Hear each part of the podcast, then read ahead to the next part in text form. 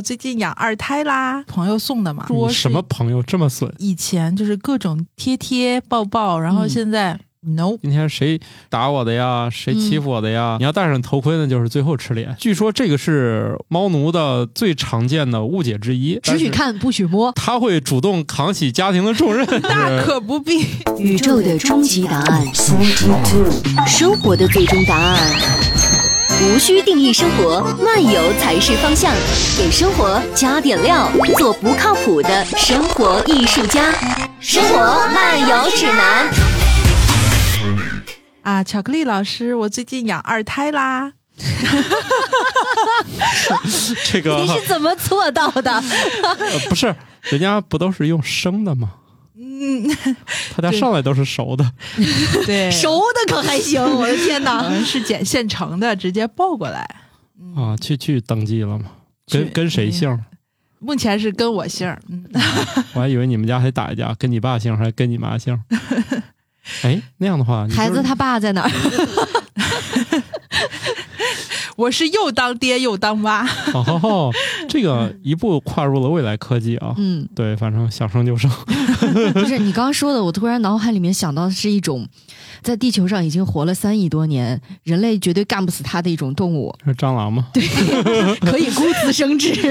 哦，回头咱可以专门说说，一个是自己就能生，一个呢想换性别就换性别，一个是根据吃了多少饭来决定。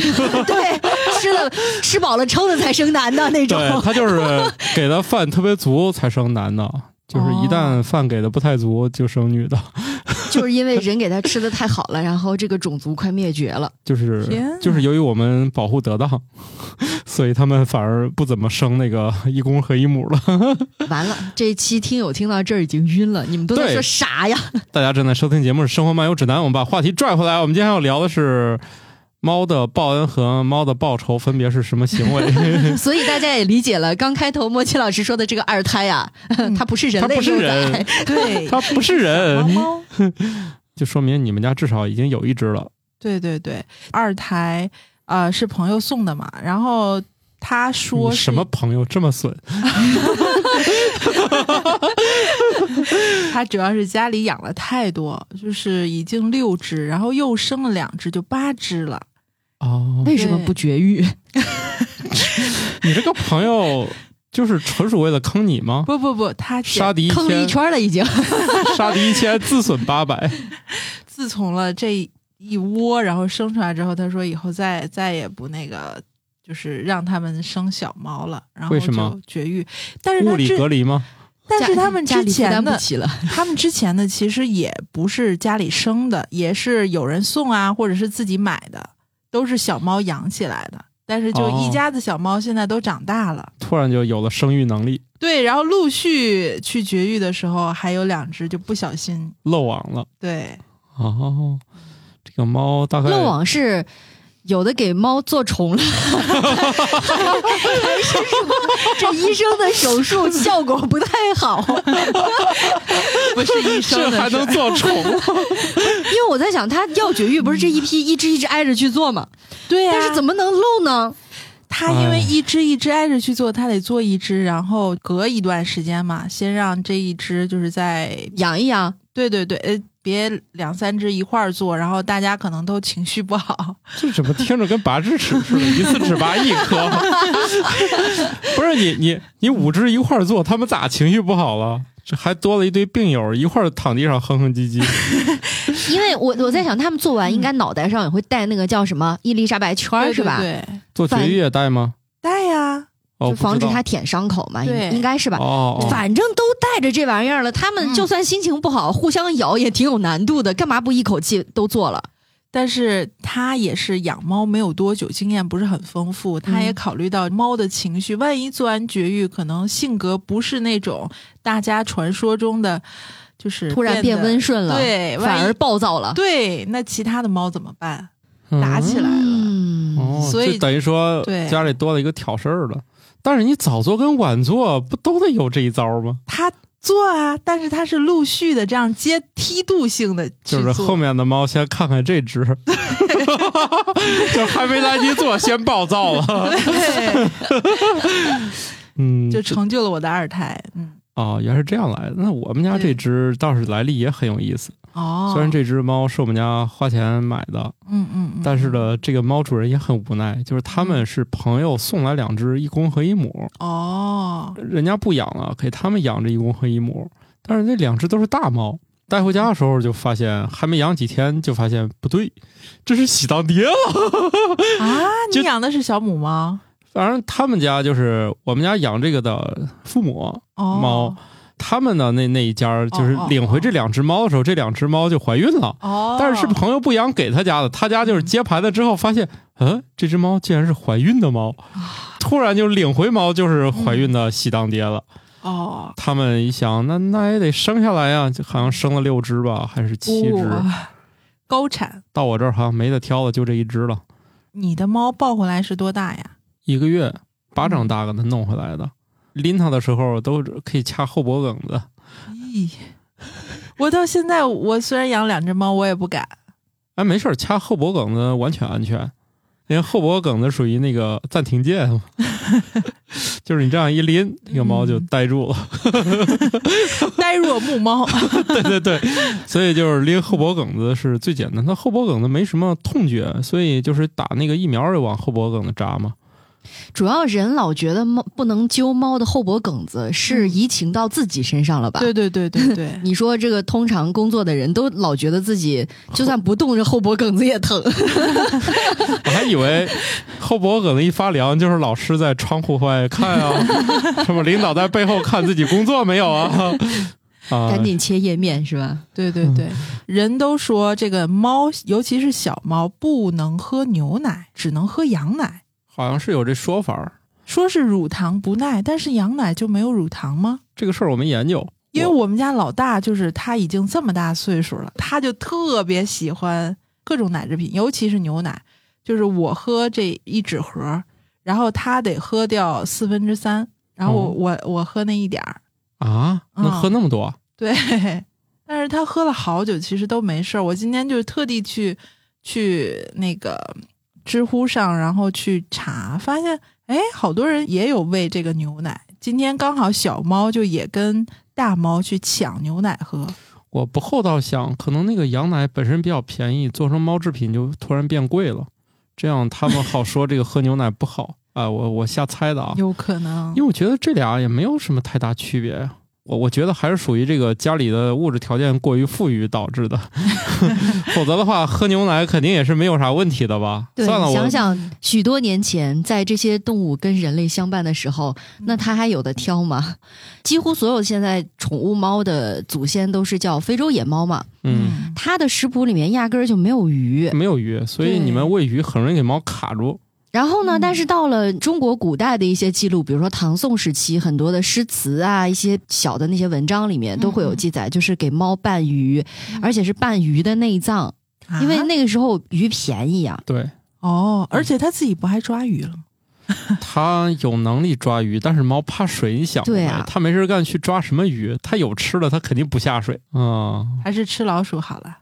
要说不止，还有小蜥蜴啊、鸟啊、青蛙呀，什么各种各样的东西。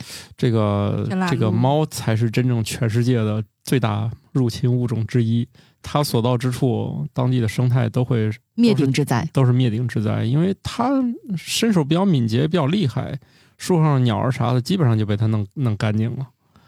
所以那个猫就是你要养，就好好的养在家里。你一旦给这个猫放出去，它一旦在野外形成那种繁衍这个能力之后，这个野外的种群就会很惨。在家你觉得它跟你挺好的，出去可是很厉害的呀。在家他觉得这个人还是有点用的。是假装很温顺是吗？哎，不过说起来，这个猫啊跟人的互动，就很多人会经常有疑问嘛，说这猫到底是不是喜欢我呀？哦，嗯，这个问题我觉得是困扰很多人的。对，比如说我们都知道，这个猫老喜欢看你这个睡觉的时候死不死，是伸个爪子出来探一探吗？就是对，看你要是好几天不动弹一，听，对，好几天不动弹，你就准备开动了。这个难道不是都市传说吗？但是你要是把猫饿急了，那就说不定了吧？毕竟猫的驯化不是那么完全，它不像狗一样，猫不是一直以没有感情著称吗？不知道为什么你们刚才说猫要探一探这个主人有没有呼吸啊？我想到的是我妈，就是因为有的时候很久回一次家啊，我妈就特别希望我跟她晚上睡一块儿。哦就长大了之后，你其实很少跟妈妈睡在一起嘛，他就晚上睡觉前，哎，跟我睡嘛，跟我睡嘛。嗯我说我不，因为我知道他睡眠不好，我就担心我晚上有翻动啊什么的，会就是影响到他。嗯，但是他非要赖着我，那好吧，给你睡，好睡。然后呢，早上起来，我妈又是那样很困倦的样子，说：“你晚上睡觉就不能动一动吗？”我说：“怎么了？”因为我我的睡相相对来说还是比较好的，因为我妈的说法就是晚上啊动一动不动，仰躺着，然后呢，我还喜欢把被子盖得特别整齐，就盖到那个脖颈下面。有点吓人。你这个是军训后遗症吗？你想这样一个姿态，只露个头，一动不动，我呼吸又很轻，又不会打呼噜。我妈说晚上好几次醒来以后，他看还活着没？对，拿手往我的鼻子下面探了一探，像那。个像那个武打片儿，把人打死了还要看一看，嗯或者路过看见一个躺在那儿了，试试。哦嗯，有没有喝多了鼻息？只是喝多了走。像你这样的人适合露营，毕竟我就睡不了那睡袋，感觉太拘束。像你这个就合适嗯，啊，往上一拉，嗯，就往上不动，对，装个信封啊。行的话，第二天自己起来；不行的话，明天就直接送走。都不用腾到那个什么装尸体的袋子里面，是吗？不不不用那个袋子了，省了。这个我们聊聊这个猫的这个、呃、是否跟人有关系好不好啊？嗯，大家这个比较熟悉的一些动作啊，就是猫会蹭你。对。不光是蹭，还会舔。我之前听说的一个说法是，猫如果来舔你，它是想要树立一种在这个家庭范围之内的地位。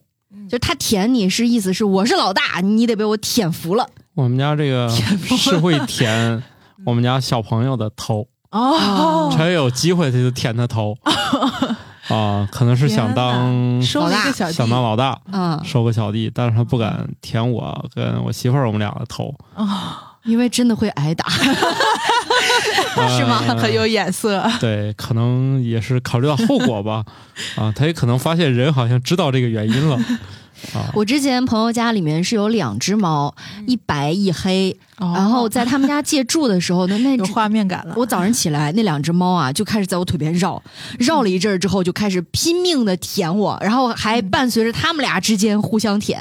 哦因为是夏天很热，我穿的是短裤，然后你要知道你的腿啊被猫那舌头一刮了，太难受了，啊。因为它舌头上是有那个倒刺，儿，对，特别难受。哎，那我们家倒不怎么舔，就很少舔。它只有就是我们家只有我早上起来刚一开门过来，非扑到床上给我手摁住，开始舔，伴随着那霸道总裁。壁咚是吧？这是床咚。然后就开始呼噜呼噜响哦啊。所以这个猫其实它喜欢蹭的话，的确是跟你比较好，嗯因为这个蹭跟它这个气味有关系。哦，对，对于猫来说，远距离沟通其实就是这种气味儿，气味传播嗯，反正就是它头上就是耳根儿、脑袋上都有一些气味线吧。，对，对，有一个小凸凸的地方。就是人手为什么摸猫头的时候，它感觉特别高兴？它在哎标记你。对这气味主动标记上了。行，哎这也是我的了。哎，说起来呢，我倒是可以跟大家分享一些做呃野生动物的调查和保护的朋友们他们经历的事情。我有一些朋友他们在新疆做雪豹的野外调查，哦呃，当中有很多的对于动物行为的观察是借鉴了猫的呃生活的习性，都是因为他们自己家里也养猫了，然后去。户外监测这雪豹的情况，你就发现它雪豹有一个标记行为，在很多的红外相机拍到的视频里面啊，那个雪豹的脑袋呢，它就会顶到那个通道旁边的很高耸的岩壁上，就拿自己的脑门儿去蹭那个石头尖儿，各种蹭，嗯。难道不就是。是痒痒想挨打吗？就是一种标记行为。啊然后，它会倒过来撅着屁股嗯。往那个崖壁上尿尿，呲那个尿。那不会尿自己脸上吗？不会，它是倒过来的，倒过来的。这倒过来哦，如果这个就看疯了。但是，但是人家很聪明的呀，因为它是贴着崖壁去尿的，那崖壁是挡风的呀。哦，嗯省得这个，而且你想，越强壮的那个猫，它尿的越高。哦这是跟岁数有关吧？从那个迎风尿三丈到那个什么顺风尿一血，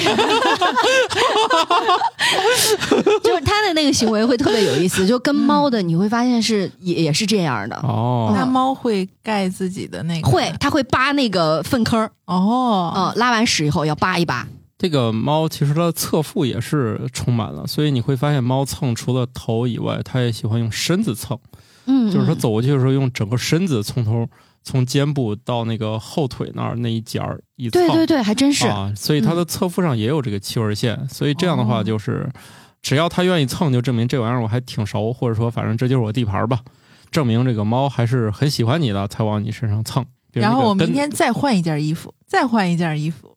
啊，你 换太多，它就认不出来你了吗？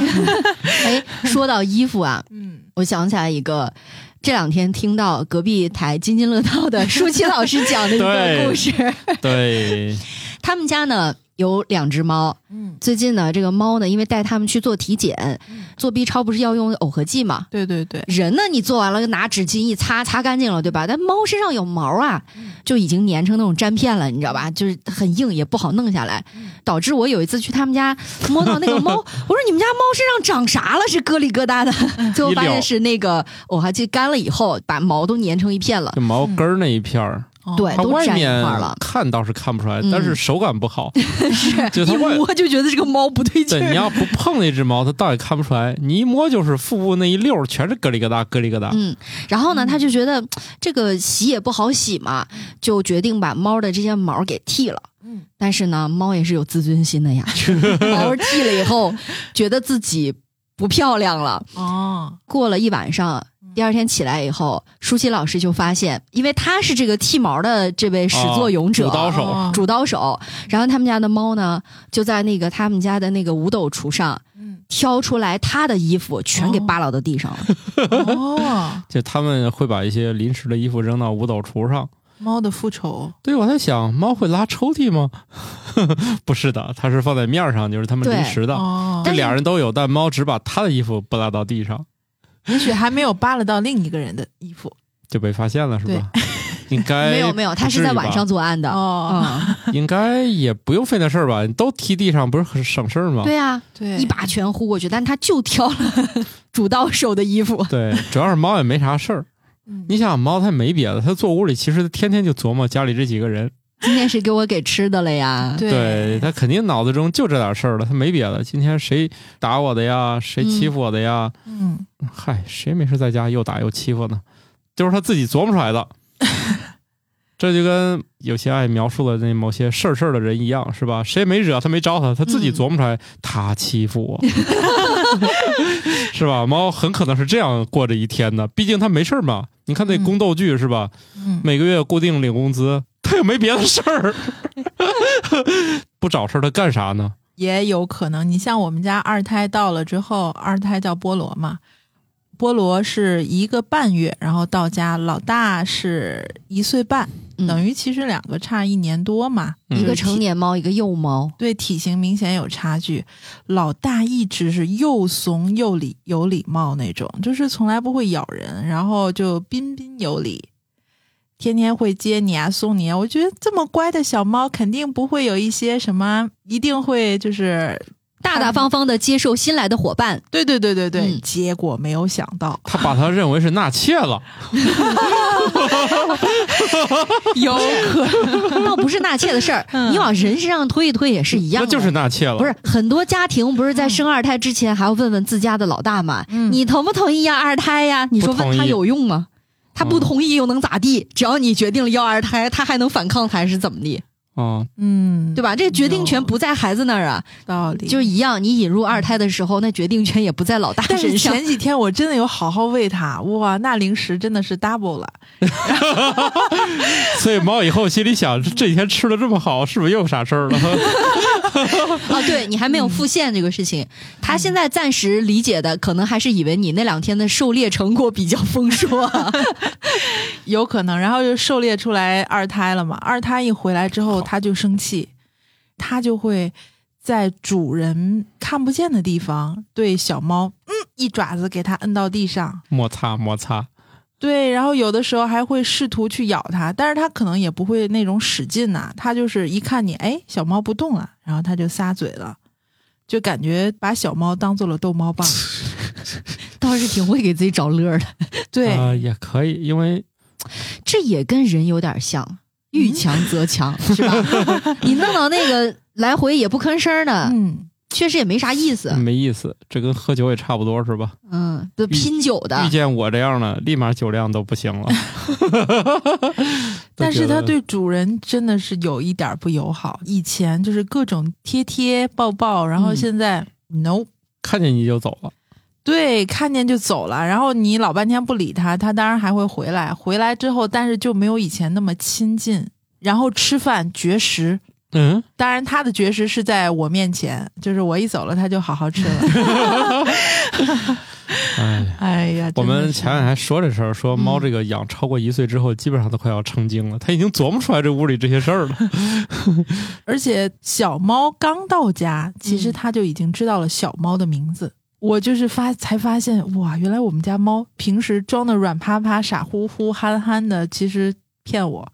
那当然了，真的好聪明啊！哎我们之前应该聊过这个，之前聊过，猫其实是知道你的名字的。而且家里面成员越多，对、嗯它越搞得清楚谁叫谁。对，我们简单的说一下，就是日本一帮心理学家啊，逮着几只猫，嗯就是他主要想研究一下猫咖里的那些猫到底认不认跟人，这么多，然后他就做这个简单的实验，就是给猫看图片，然后叫名字，比如说给你的图、你的照片喊巧克力，哎，嗯他就得多看几秒。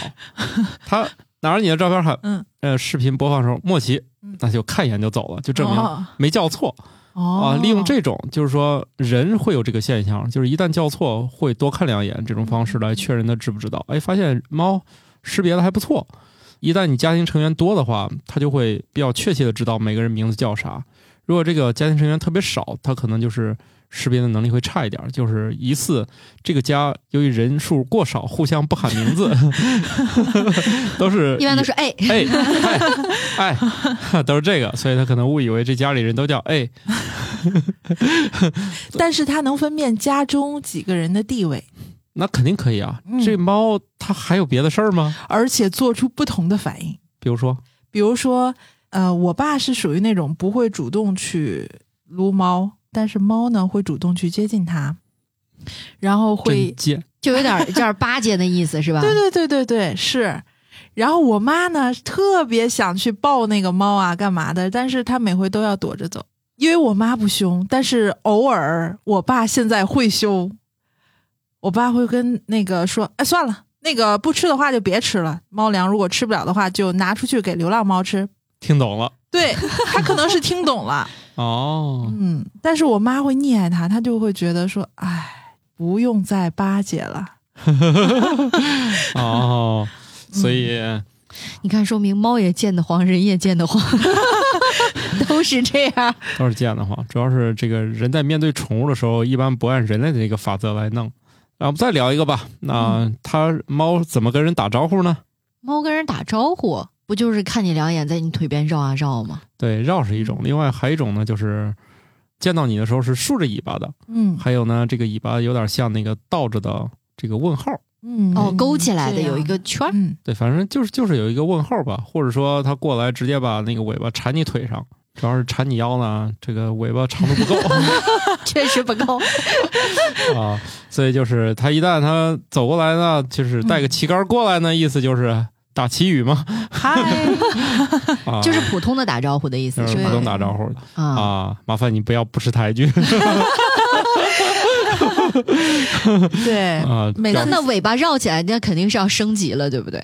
也没升级吧，就是相当于一种东西，它有几种形式嘛。不同的猫有不同的习惯嘛，有的弄直点儿，有的弄弯点儿，有的喜欢缠一起，就可能就是不同吧。但是它们好像没有什么等级。嗯，这个信号大家可能过去没太注意，就是竖着尾巴过来，觉得猫好像都是竖着尾巴。，对，大部分都是。你反正一看它见人，就可能就竖起来吧。哦就是，我理解了。这个你说不同的形态，比如竖着尾巴呀，或者像倒着的问号啊，或者把尾巴圈起来缠着你，或者是就顺下来，对，有点像嗯不同的语言或者是方言，但说的都是你好的意思。然后比方说我们打招呼，以前是说你吃了吗？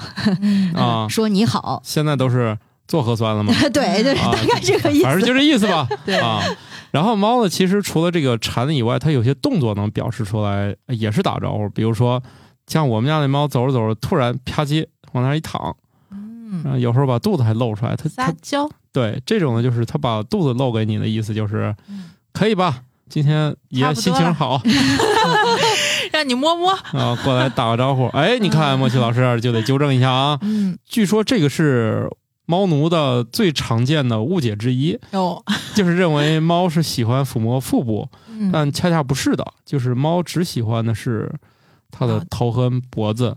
小脑袋瓜，对，但是有可能是跟人生活久了，你摸摸腹部应该也可以。但是猫只喜欢展示腹部哦，啊，只许。看不许摸。对对，就是它虽然说露出来了，但是好像的意思还是多数猫是不喜欢，只不过它可能觉得也没什么威胁，慢慢就这个动作熟悉了。但是很多家的猫是一碰肚子就不干了。嗯，就是它它再展示给你也不行。然后还有一些情况就是，还有一些问候，像大家刚才说的这个咕噜声，咕噜咕噜咕噜咕噜响那种声，嗯。那那个声的确是也算一种打招呼，或者说表哎示愉悦。这个就基本上就算说你好话了，就你很漂亮，哦。你很美啊，你咕噜咕噜给的饭很好吃，对，给这东西不错，反正就算嗯，呃，这就算唱歌了啊。哦。用英语翻译就是 nice to meet you，好感度升级了。或者是饭 Thank you and you。对，反反反正就是意思吧，啊。路过来回敬给他，啊，哎也可以嗯啊，估计吓一跳啊，猫该该精神分裂了，这哪来的动静？所以这个呃猫一旦有竖起杆儿、对，蹭蹭、露肚皮，但不准摸啊。啊，其实摸也行，就跟你们家猫这个互动不是一个固定的啊。嗯，如果你们家摸猫这个一摸肚子就不干了，就证明确实不喜欢，剩下是属于哦被强行训导为 你摸就习惯摸吧，嗯习惯了啊。躺平了，躺平了。对对，躺平了啊。给点吃的也行。这个猫听起来好便宜啊！我们家的猫可真不便宜，我们都商量，要不改个名，改名叫六千，买它六百，手术五千四，六千。所以你看，我这个就是津津乐道送的，你就知道哦你交什么样的朋友，你看他怎么坑你，就是送猫、送猫、送狗，这一下子你的后面人生就交代了，至少十年吧。安排明明白白。对，你就十年啊，你可想好了，你交朋友可要慎重了。莫西老师今天节目之后就回去审视一下自己的这段友情。对，你看那我们那个隔壁台啊，嗯，心思还是很细腻的，啊，坑我这么多钱，没有亲亲自上手，你想吗？埋线比较长，所以他其实后面除了咕噜咕噜是，就是再友好一点，是不是就是给你采奶了？采奶这个动作可能还真不是，采奶是一种很原始的，他想再吃点奶的意思，是因为我上次看到一个视频，是一个猫在床上嗯。给那个床采奶，哦，这这这，我们家也给床采奶啊，这这这这这它 是个软的地儿，它都采啊。是吗？啊！我们家也在我的那个床上采，我们家猫只踩我，因为我不是平时喂它零食嘛，我觉得它就觉得是在奖励我啊，不是，啊，你看，干得好，干得好这是另外一种错觉哦。啊，猫真错误的归因了。哦对它真的不是给你按摩，就是哦它，嗯哎呀，有可能是啥呢？你平常出门上班了，他在家里面呢踩了沙发、踩了床，你也看不着啊。哦哦，然后你回家呢多了一个选项，他又觉得，哎呦，你这个又软和，又都来了热乎，嗯我就踩踩吧。行吧，既然都送上门了，要不踩两下儿？哎，怎么听起来这么贱呢？来都来了，踩两下？不是的，这个最常见的解释是，应该还是小时候喝母乳时候留下的习惯，它其实是乳房按摩术。嗯，但是反正后来他就不挑地儿了，他就按哪儿都行。觉得喝不到了，就到处找找。我看这儿踩两下能不能出来，是吧？哎，这不成了挖矿吗？还真是，然后他就后来就成了一只矿工猫，嗯，到处在淘金。到处淘金，看哪儿能踩出来，就是找石油的，这是这儿弄一下，那儿弄一下。挖井，对但是嗯它其实就是跟主人互动的时候，主人是会给它反馈的，但是它踩被子是没有反馈的。对啊，就是嗯挖矿嘛，哦，就找石油，找石油，在哪儿都来一茬儿，看看这个下面有没有东西。主要是母猫乳房乳头附近的按摩之后，来刺激乳汁的泌出，所以这是它哦小时候唯一一个功能。这个猫舔手，我怀疑它跟这事儿也有关系。它就是早上缩我手能缩十分钟，是把你的手指头当成猫的乳乳头了？对，是这意思。它一边缩一边踩，这俩在我们家猫身上是同时进行的。只不过就是手实在是我太困了，没伸出来之后呢，它就只踩被子，就反正单踩也行。如果能那个配合舔手、嗯，舔手指头，那就更合适。反正 就是一块儿进行更幸福。这不行的话单踩，所以你的这也分单踩和混踩。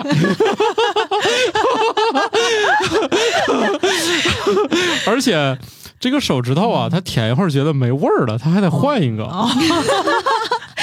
所以你的手指就是你们家猫的抚慰奶嘴是吗？对，反正就是，而且它左手舔完，它还得换一只手再舔一会儿，嗯，觉得没味儿了，换回来就又舔，第一轮舔的就是反正咸味儿，反正最后呢舔，的是自己的口水味儿。对，反正就是，呃，十管混踩，十根一管儿，我就十个手指头。但其实嗯。主要喜欢舔的是食指和中指。哦，啊，那个无名指偶尔舔，像小拇指和大拇指是不踩的，嗯大概就是五六管儿一踩。不饱和式的采访，对，这个就更有目的了，这看起来出的可能性要比单踩那个床可能更好点儿。可是不是说猫猫是尊老爱幼吗？就是它特别喜欢跟家里的小朋友啊和老人玩儿，然后家里的中年人他就当工具人。我应该就是工具人吧？我倒觉得他不是说喜欢跟老人小孩玩儿，他是觉得老人和小孩比较好欺负吧。就是 网上就是有好多小猫，然后它也会看护小宝宝的视频。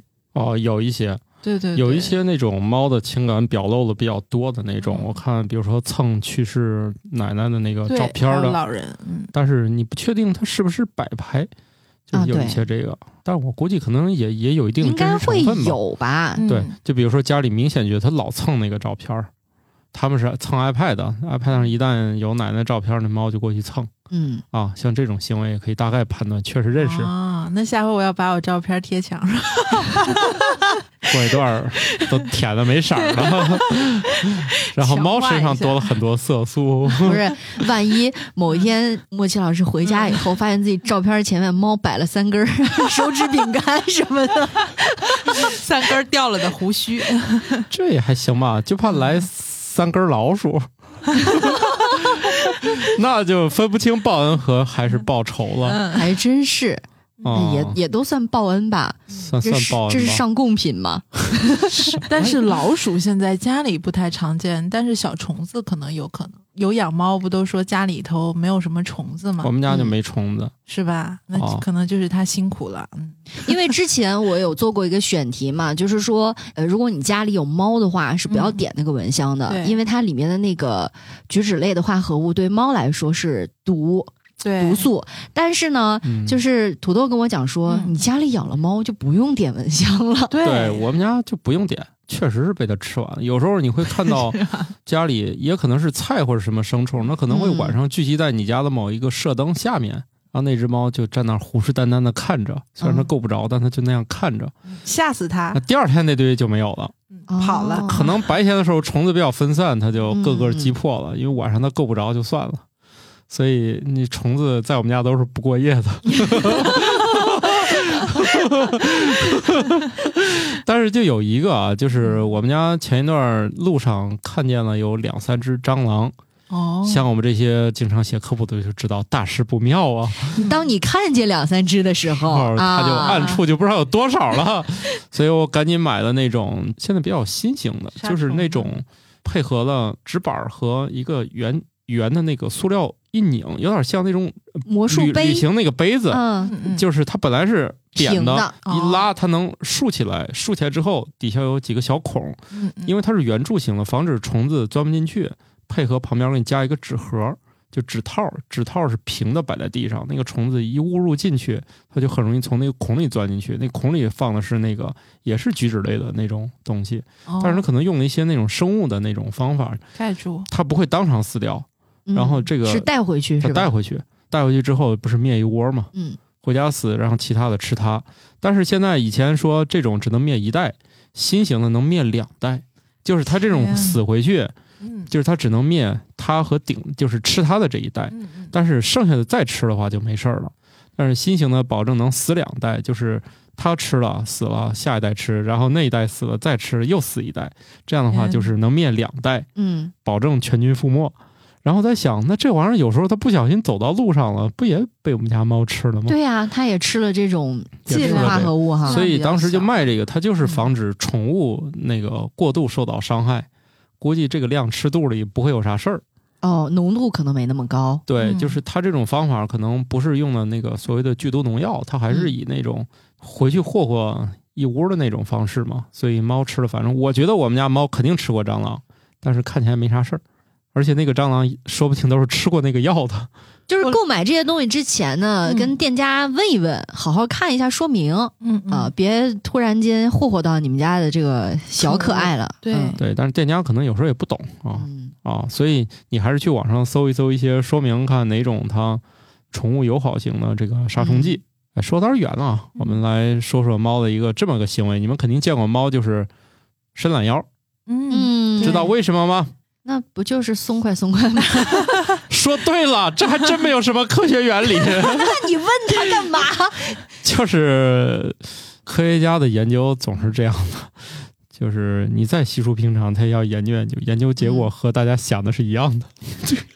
就一般来讲啊，这种问题你就会想啊，他这个背后难道有很复杂的原因吗？对，有有的科学家就是这个门派的，他研究出来的结果和大家想的惊人的一致，他只是证明了你想的没错。但是猫的伸懒腰真的特别有意思，它只要一睡完觉，然后一起来就会先前面一个嗯猫式，嗯，先往前爬，然后再往后爬，撅起屁股来，然后伸两个懒腰，再起来活动。而且它还挺喜欢走你面前摆这套姿势。对，哎，这一套还被人学去了。嗯那个瑜伽里面，包括你做运动之后的伸展当中，有一个很重要的动作，就是猫式，对，对吧？嗯？对于伸展你的这个胸部的肌肉，嗯，包括脊柱嗯。都很好，对，就是跟猫学的。嗯。主要是猫每天睡的时间太长，所以它老得伸懒腰来恢复一下血液呀、然后激活一下肌肉什么的，嗯，跟我们起来伸懒腰在原理上是一模一样的。哎，我就想那个猫睡觉的时候那么久，然后它的爪子你知道会叠在一起，我嗯这要是换成人的话，可能就已经了。麻了是吧？哦，这个也有一个说法，猫为什么要藏那个它的爪子？嗯，但这集我不打算说，因为我忘了。哎，这个还真有一个原理。哎，不好意思啊，这个这个还真也有人研究过，就是大家对于猫的研究还是比较充分的，包括它祖宗八辈儿，嗨，它祖宗八百辈儿，咱都已经大概都研究明白了。嗯我们可以再说几个这个行为啊，就是嗯猫眨眼，嗯这也是一种交流的好方法。我看过一个冷知识嗯，就是如果你对猫慢慢的眨眼嗯，意思是我不会杀了你。然后猫对你的这种那个警惕心就不会那么强了，嗯，特别是在你第一次见到猫的时候嗯，啊。就别盯着它看。是对猫的话，如果是遇见陌生人或者遇见就是它不认识的猫的话，嗯它会用凝视。这种就像是盯着猎物的那种状态。对，就好像两个要打架的人，就看谁你瞅啥眨眼。瞅你咋地？完了，呃，这让我想起以前我在北京剪头发那种，就是沉默剪头的那种。沉默剪头，这可以多加钱实现吗？这个就有那个快剪啊、快剪就是你在门口扫个码，交完钱，嗯他跟你说几点钟坐在这儿，一切都是安排妥妥当当，每个人十五分钟，一分不多，一分不少。这是男生吧？女的也有啊，你剪个简单头，你就你就在门口一扫，交完那个五十块钱还是六十块钱呢，他就给你时间，你就坐在大屏幕那儿，你就看，就跟那个服务窗口叫号一样。哦，如果时间太久，你就去逛一会儿嘛。然后如果你看就剩半个小时了，我一般就坐那儿等，到你的时候你就往那儿一坐，真的一句话都没有。哇，这种服务太棒了！就是嗯最后吧，我作为顾客，而且作为这种话痨，虽然我不喜欢他说太多，但是有时候我忍不住，感觉他也懒得接，就是那种，就是你们俩充斥着那种气氛，就是不是，我发现了这种服务呢，它其实是一个双向的选择，对，就是同时应对那些社恐人士和社恐的理发师。对就是你这种话多的，就不要去人家这种店里了。其实我我很享受，既然不说，我也就不说了。就像那个网约车一样，它已经有规范了，它就是都不准说话嘛，谁先张嘴谁先输，就是反正那那个理发就是后来那没有这个限制，对于天津司机来说不存在，太难了。太难了。网约车我觉得多数也不爱聊天啊，他们是有要求的，嗯，至少他们在出车的时候是有一段语音提示。你知道为什么我了解吗？因为我嗯注册过网约车，哦，我开过两三单，啊他每次都那能忍住的天津司机，这意志力够厉害，嗯，绝了。嗯，干这行的可能不是天津本地的，或者像我这样的新天津人，嗯，拉过两三次顺风车。当然，像我这样的，纯属吃饱了撑的。嗯我就是想体验一下当司机的感觉，然后就放弃了，就是又不能聊天儿，因为他又要全程录音，然后还不停的提示你，就是没事儿别跟乘客聊天儿。这语音提示好像有点方言。他是用普通话说的。你就拉到目的地，你钱就收着了，别那么多话，他不会不给钱的，就就反正就这意思吧。所以那个猫呢，跟他别不眨眼的盯着他，这很容易就是要么他跑，要么他挠的。对，爪子就上来了。对，你就慢慢的冲它眨眼，所以就是对猫来说，慢速眨眼就和它的这个积极情绪就有关了。慢慢眨哈，别着急啊啊，弄太快了，它是猫受不了。而且我这有一个小 tip，嗯我就是跟我们家猫，就是有的时候他可能情绪不太好，就包括二胎刚来家里的时候心情不太好，你看到他冲你眨眼睛，你就知道哦，他还爱着妈妈。哦，这个猫没把你当猎物。那得等你睡着，哦，他才来判断一下今天能吃了吗？一看一闻还喘呢，算了。然后你你说会不会今天录完这期节目，莫奇老师回家之后买了一个那个监视器，头盔，我戴头盔不是睡。监监 放了一个监视器，那然后看只是最后晚上吃脸。晚上猫的那个动作，突然发现猫一个晚上这样盯着他看。哎，我想起一个很有意思的事儿。嗯，就是在那种什么秃鹫啥，就是那种鹰特别多的，它不吃辅食的那种类型的吗？说有人在那个西部夜里骑摩托车喝多了，嗯，就夜里就躺在路边儿，看过那个是吧？说醒来的时候，说他们是非常有职业操守的，你只要不断气儿，他绝对不吃你。说那个喝醉了，早上醒来一看，周围嗯，停了一圈都在等你断气儿，结果你你只是喝多了，起来骑上车走了，所以他们就是一群特别有职业操守的，绝对是只吃死透的人。大家现在不都露营吗？我们以前小的时候也露营，嗯我们那时候不是说了吗？没那么洋气，我们叫上山。啊我们那时候在山上呢，就可以判断山下哪个位置大概有牧民家或者农家乐、牧家乐，有人家不是有人家在宰羊，啊你 就看他们那个顶上有没有那个黑鸢在盘旋，啊！嗯，你就知道了，那是估计宰羊呢。对，哦我们在非洲也见过这个景象，就是如果你在天上见过一二十只盘旋，你就知道这片儿应该是有猎物了。嗯，还是职业操守问题，不能直接下来。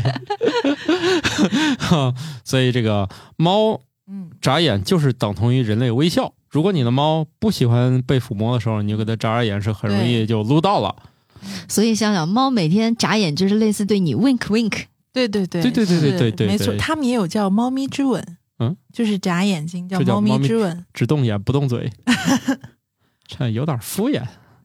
动你还想怎样？就更可怕了吧？这就不是之吻了，对，嗯，还是每天过来判断你断气儿了没？下刀叉了已经。你要戴上头盔呢，就是最后吃脸。哎，可是猫特别有耐心，猫会坐在一个地方，可能你刚批评完它，或者是它今天做错事情，然后你不理它，它会跟你保持距离，然后一直在看你，就是很长很长一段时间，可能半个小时，就是一动不动的，然后看着你，然后你看向它的时候，它就知道哦，原来是原谅我啦。你的内心戏好多呀！对，我觉得这是狩猎型的动物都会有这个特征吧。蹲蹲点儿的时候一蹲就好久，嗯，应该是挺能忍的。可是平时的时候，它可能早就自己玩自己的，但是它只有知道自己错了啊，或者说刚好关系僵持的时候，就会一直这样。嗯，这个没留意过。我们家的猫就是找平坦的地方睡觉。我觉得啊，这个统计呢还不够明显，是因为你跟他生气之后，你也会比较在意他的反应。对对对，是你可以在日常的时候就观察一下，说不定会发现他全天这种凝神摒气的在关注着你或者某一个家里的物件的情况，很可能非常常见。哦嗯，等我摘头盔。这个不是应该拔管儿吗？踩住那个氧气管儿，哎呦，我前几天听那脱口秀了，就是说那个打呼噜嘛，现在不是都上呼吸机嘛？嗯，嗯说以前床上听到都是 女女生在床上最容易说的话，就是你压着我头发了。然后他说，由于我打呼噜了以后就哎呀压着我管儿了。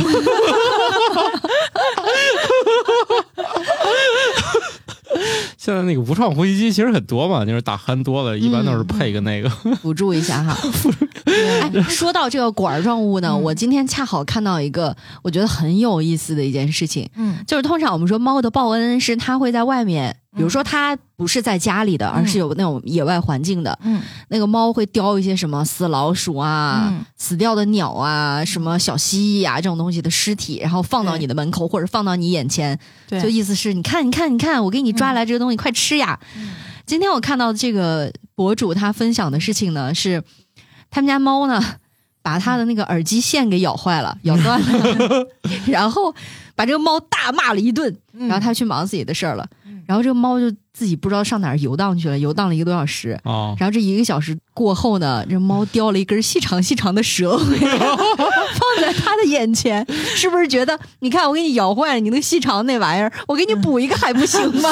哎，这个这个是很有可能的啊。回到我们这个主题啊，这个猫报恩这件事儿，大家看的很有意思啊。嗯，就包括疫情期间从河里给家里这个捞鱼、鱼，捞个鱼，平时呢没事儿门口那块毯子上给你摆一溜老鼠，他弄一堆死老鼠，他看主人不满意，还有叼鲜的回来，就是让那个老鼠还在那挣扎，在嘴里面挣扎，意他也在做测试，你知道吗？就是他想看人，你是喜欢吃鲜的吗？就是还是辅食，对，所以就是在现在这个研究中，家猫啊，把维系它跟人之间的关系看得其实非常重，甚至超过了食物。就是他觉得食物都没有他跟人之间的关系重要，这是说家猫啊。所以就是按现在的研究看，家猫还是很在意跟主人之间的关系的。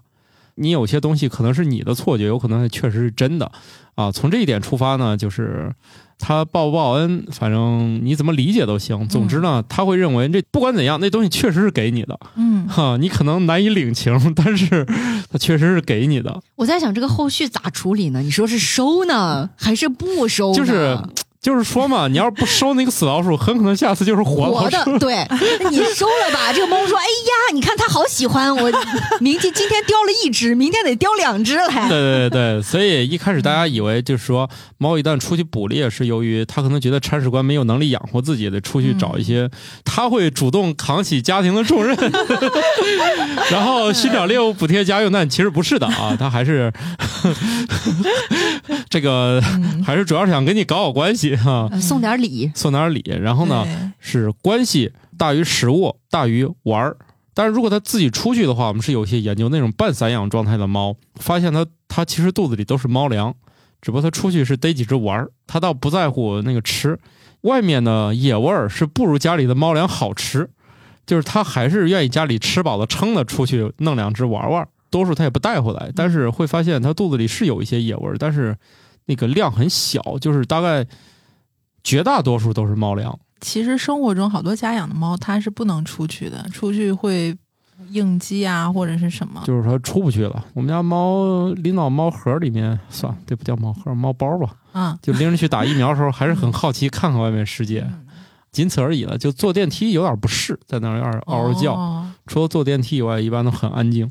其实嗯还有一些研究就是说呢，刚才说那个老鼠那问题，确实是小猫省吃俭用给你带回来省，吃俭用，就是 大可不必。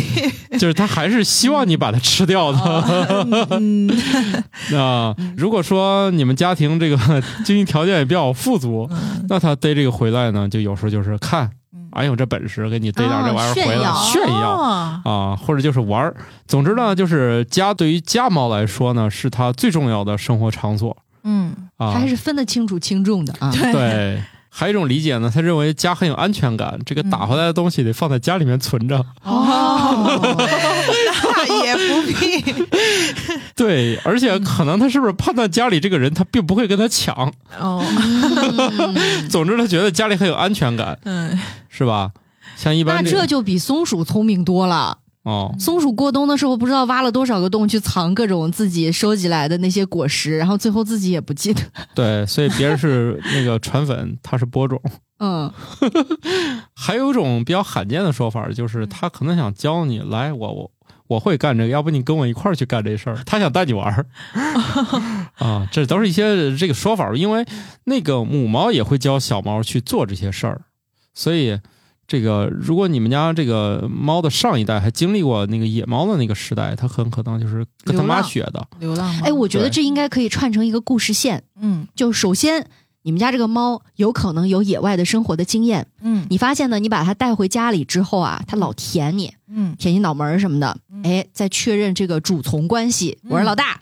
舔完了之后呢，你发现它时不时的拎回来一些小的这个猎物啊，嗯，给你展示，看厉害吧？嗯。这个时候呢，你就要有点识抬举了啊，你得跟他出去，说不定他就会带你去那些他日常巡视捕猎的地方看一看。对，哦，我最后补全一下你这个故事啊。嗯。嗯。嗯，他有些时候他觉得，如果他你们家的猫也不跟你叼嗯。这些东西回来，就是他不报恩了啊，或者说他也不报仇了 嗯。啊，很有一种可能就是认为你在他眼里你已经成年了，哦，就是这些技能你已经 就是不用给喂奶了哎呀，就是辛苦他了。你已经具备这个技能了，不用我教你了。哦 就要不你你该给我回来弄吃的了，就是他觉得你已经具备这个生存你该技能报恩了。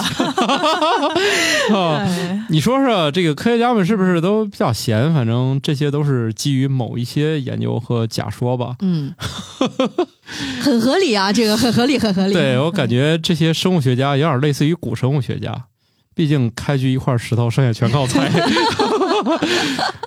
不好意思啊，失敬失敬，我不是这个意思啊，你们都是真正的科学家，是我们这些人不太懂。当然了，跟古生物学家有时候他们也会这样自嘲的，这也是出于对我们这些普通人自尊心的保护嗯，啊，他们自嘲一下。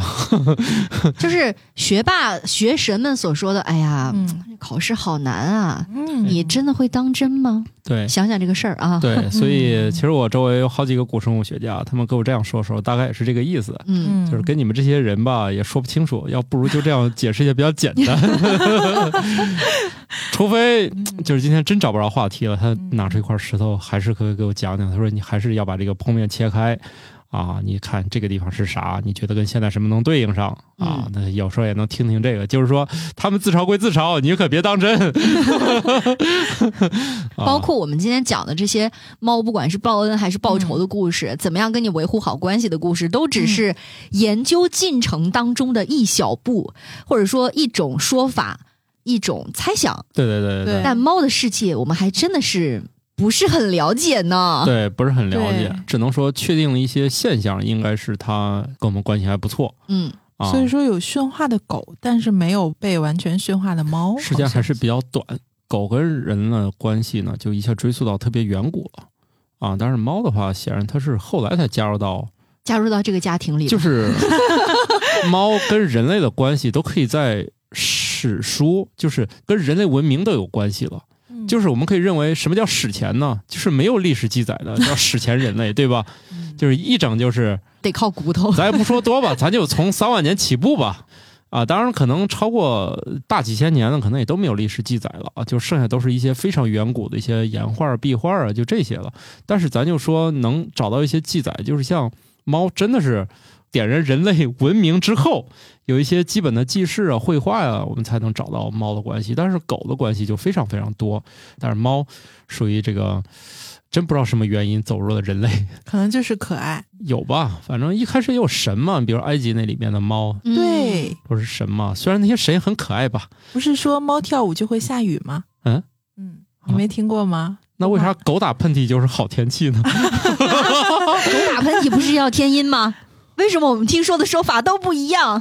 嗯，因为我小的时候，这都属于统编教材和校本课程。哦，因因为我小的时候吧，就是抵抗力不太好，三天两头就生病。每一次一生病呢，到我妈他们那个护士办公室去，那些周围的护士阿姨们就会调侃我一句：“哟，又变狗了呀！”哦哦所以说狗打喷嚏要天阴。哦，原来是这样所以你这个是终于 call back 了。你妈为什么半夜看你看你有没有呼吸了？跟猫的作用还有点相似呢。所以巧克力老师没养猫呢。那猫得天天晚上过来看。对我怕它，那我真得戴头盔。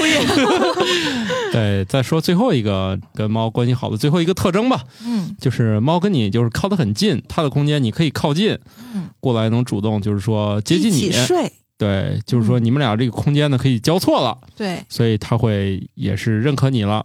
当然还有更认可的呢，就是直接趴你身上睡啊，趴你腿上睡啊，像这种就属于过度认可了。这啊也也有可能是因为天气的缘故。嗯，你身上比较暖和是吧？对，尤其这两天寒潮，真的是北方人充分理解了这个猫咪对主人的爱。像我们家猫前两天降温的时候，它一天都没精神，肯定是冻懵了。嗯，就类似于一到了冬天的时候，对，就被窝就是我永恒的爱。对，对，你们家那猫前两天降温的时候，有没有那两天就不活跃了？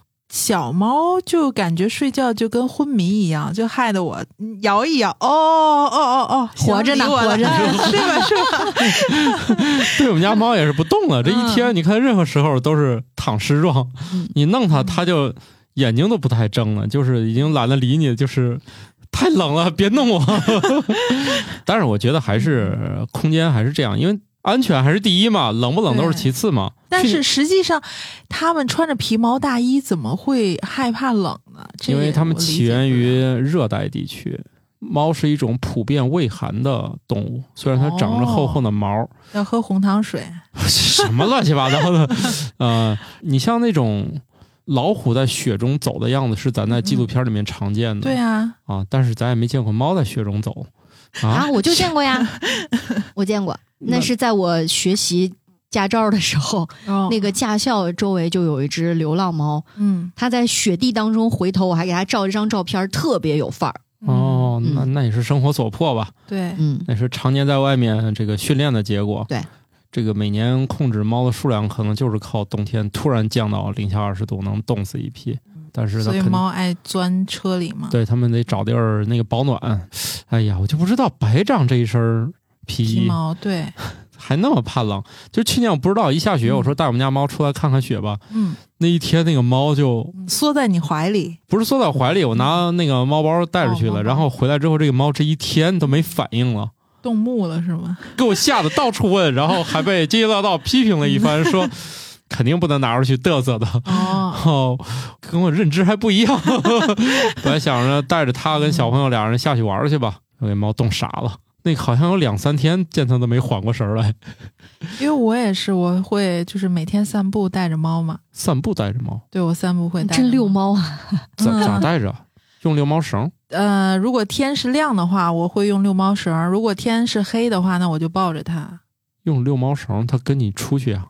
出去呀。而且它现在都已经熟悉了我们家，就是一快到我们家那个楼道门儿的时候，然后它自己就先舍我而去回家了。嗯，它可以挣脱那个绳是吗？它就来回动嘛，然后你就把那个绳子撤下来，它自己就回家了。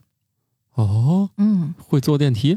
不是它爬楼梯。哦，这么神奇？嗯，夏天很多市集上就有摊主带猫出来，然后让猫看摊儿啊、狗看摊儿啊那种。哎，我一直想，主要是从别人家借一只猫过来玩两天，解个闷儿。你们家不是有吗？但是其实社会化后的猫，它的性格也会更好，不容易打架。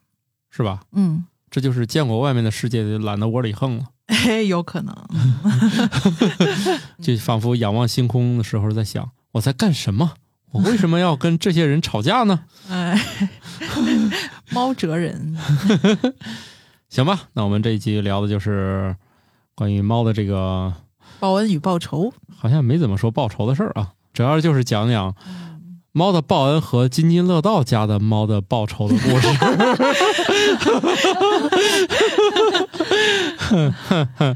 不好意思啊，这个选题都是从生活中来的。毕竟我们是生活漫游指南嘛。对，好，我们这一集《猫的报恩》和津津乐道家猫的报仇的故事就大概就到这儿了啊！大家有什么跟猫有关的故事，可以在评论区啊留下你的故事。嗯，我们这集就这样了，拜拜拜拜拜。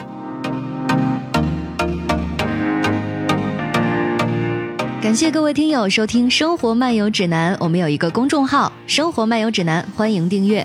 同时呢，您还可以加入我们的听友群，只要打开微信添加朋友，搜索“生活漫游指南”的拼音全拼，就可以添加管理员了。管理员会把大家邀请到群内，和我们众多热爱生活的听友们，还有我们的主播以及嘉宾聊起来吧。节目的福利还有很多，欢迎加入一起讨论。感谢收听，下期更新，不见不散哦。